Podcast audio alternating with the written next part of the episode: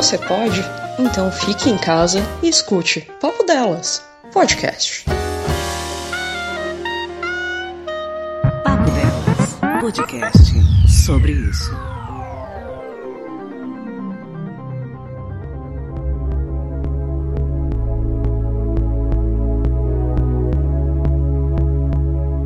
Oi, boa noite. Boa noite para as meninas da bancada, boa noite, ouvintes. Meu nome é Lorene. É, a Patrícia me chamou para participar desse episódio do podcast, falando principalmente sobre como a minha vida foi afetada pela quarentena, principalmente sobre a minha área de atuação, que é a advocacia, e outras particularidades da vida. Eu trabalho aqui em Petrópolis, num escritório pequeno, e a gente atua principalmente na área civil, não muito na área federal, mas na área na justiça estadual mesmo. Ou seja, a gente trabalha muito com o TJ do Rio, então a gente basicamente segue o calendário de lá. O que, que aconteceu? Logo no dia 17 de março, os prazos já foram suspensos. Isso, para quem é advogado, é muito importante. O que, que aconteceu? Os processos eles foram paralisados. Não tinha mais prazo. Quando você, dentro de um processo, você tem determinados prazos para responder, para você contestar alguma coisa, para você apresentar provas dentro de determinados prazos. E esses prazos foram suspensos no período da quarentena. A princípio, eles foram é, paralisados do dia 17 de março ao dia 31 de março. Só que conforme as coisas foram andando e conforme a quarentena ela foi se estabelecendo, chegando perto do dia 31 de março, que se eu não me engano foi uma segunda-feira, esse prazo ele foi renovado. Essa suspensão ela foi renovada até o dia 30 de abril. Só que dia 30 de abril é uma quinta e na sexta-feira, dia 1 de maio, já é feriado. Então, o primeiro dia útil é dia 4 de maio. Então, agora, no dia 4 de maio, que vão voltar a correr os prazos dos processos. Então, que, que acontece também? Durante todo esse tempo, os fóruns, né, que é onde as pessoas vão para audiências, onde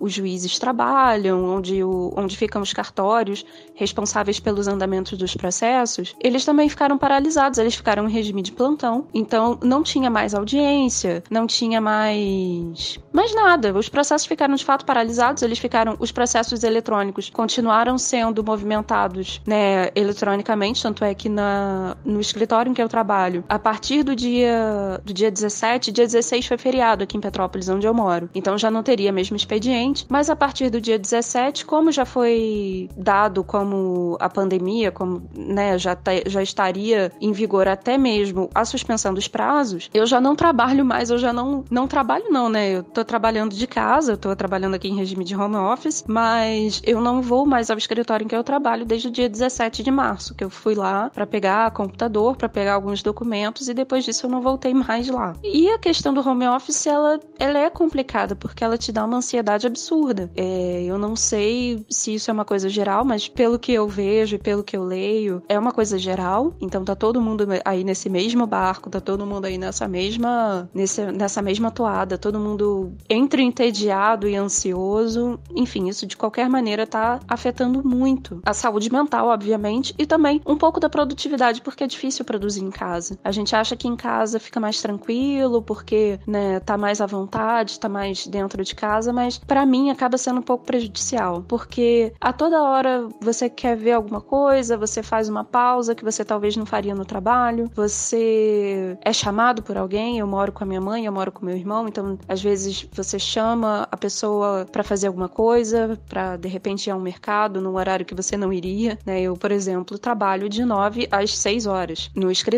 e, e de repente, ah, eu tenho que fazer uma compra na terça-feira, porque foi o dia que deu para fazer. Então, isso que complica, né? Nos primeiros dias isso foi mais, nos primeiros dias eu fiquei um pouco mais perdida no tempo, mas depois a gente foi se adaptando e as coisas foram melhorando aqui. Hoje eu já consegui estabelecer uma rotina até mesmo dentro daqui de casa, e isso me deixa mais tranquila. Eu também faço faculdade, eu não sou só advogada. Eu sou advogada e futura psicóloga, se Deus quiser, daqui a cinco anos. A minha faculdade, ela tá no regime de AD. A minha faculdade, ela é particular. Eu faço faculdade aqui na, na Universidade Católica daqui de Petrópolis, e ela é uma faculdade particular. Então, eles aderiram ao regime do EAD, né, a, a educação à distância. Já tinha, a gente já tinha uma matéria que era EAD, depois estenderam isso para todas as matérias. As minhas provas e as minhas avaliações aconteceram a princípio teve uma diferença, né? Os professores tiveram que se adaptar ao Meet, a gente também teve que se adaptar. E também é um formato diferente de aula, é um formato diferente de avaliação. Mas depois de algum tempo as coisas começaram a fluir. Eu tô tendo aula normal, nos horários normais que eu teria aula na faculdade, eu tô tendo aula em casa. Eu sento na frente do computador e tenho aula no mesmo,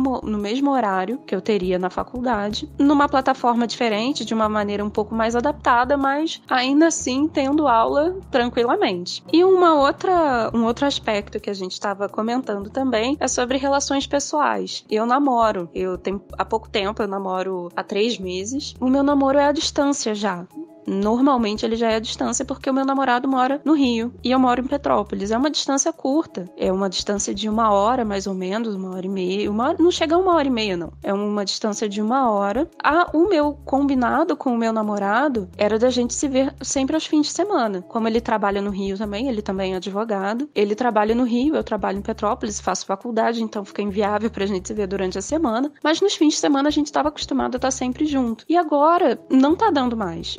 O meu namorado ele é asmático, a família dele também tem pessoas no grupo de risco, na minha família tem pessoas no, no grupo de risco, então a gente realmente não tá se vendo. Desde o eu não vejo meu namorado desde, desde o início da quarentena, desde o dia 15 de março, que foi quando eu voltei do Rio. No fim de semana anterior à decretação do, da quarentena, né, aqui no Brasil, eu passei o último fim de semana com ele no Rio. E aí quando eu subi, desde que eu subi, eu não o vi mais. É, é triste, porque dá saudade. Eu, o aniversário dele foi semana passada, no dia 21 de abril, então a gente não se viu. Eu mandei um presentinho para ele pelo correio, mas a gente não se viu. É uma saudade absurda. A gente tem se falado todos os dias por videochamada, mas a gente sabe que nada substitui a presença mesmo, né? E isso acaba fazendo muita falta. É, a sorte, né, no caso, eu acho que até sorte, é que a gente mora em cidades diferentes. E morando em cidades diferentes, a gente fica menos tentado a furar a quarentena, porque se ele morasse aqui ou se eu morasse no Rio, muito provavelmente provavelmente a gente já teria tentado furar essa quarentena há algum tempo. Então, gente, é isso. Essa tá sendo a minha percepção desse período em que a gente tá aí em isolamento social, em casa. A gente só tá aí esperando passar, né?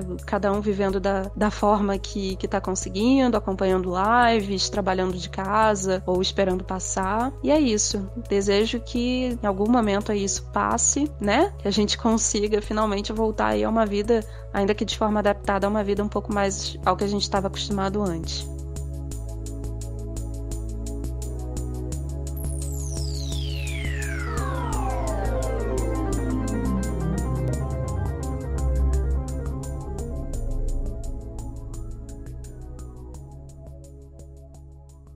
Você ouviu Papo Delas, podcast sobre isso. Você pode? Então fique em casa.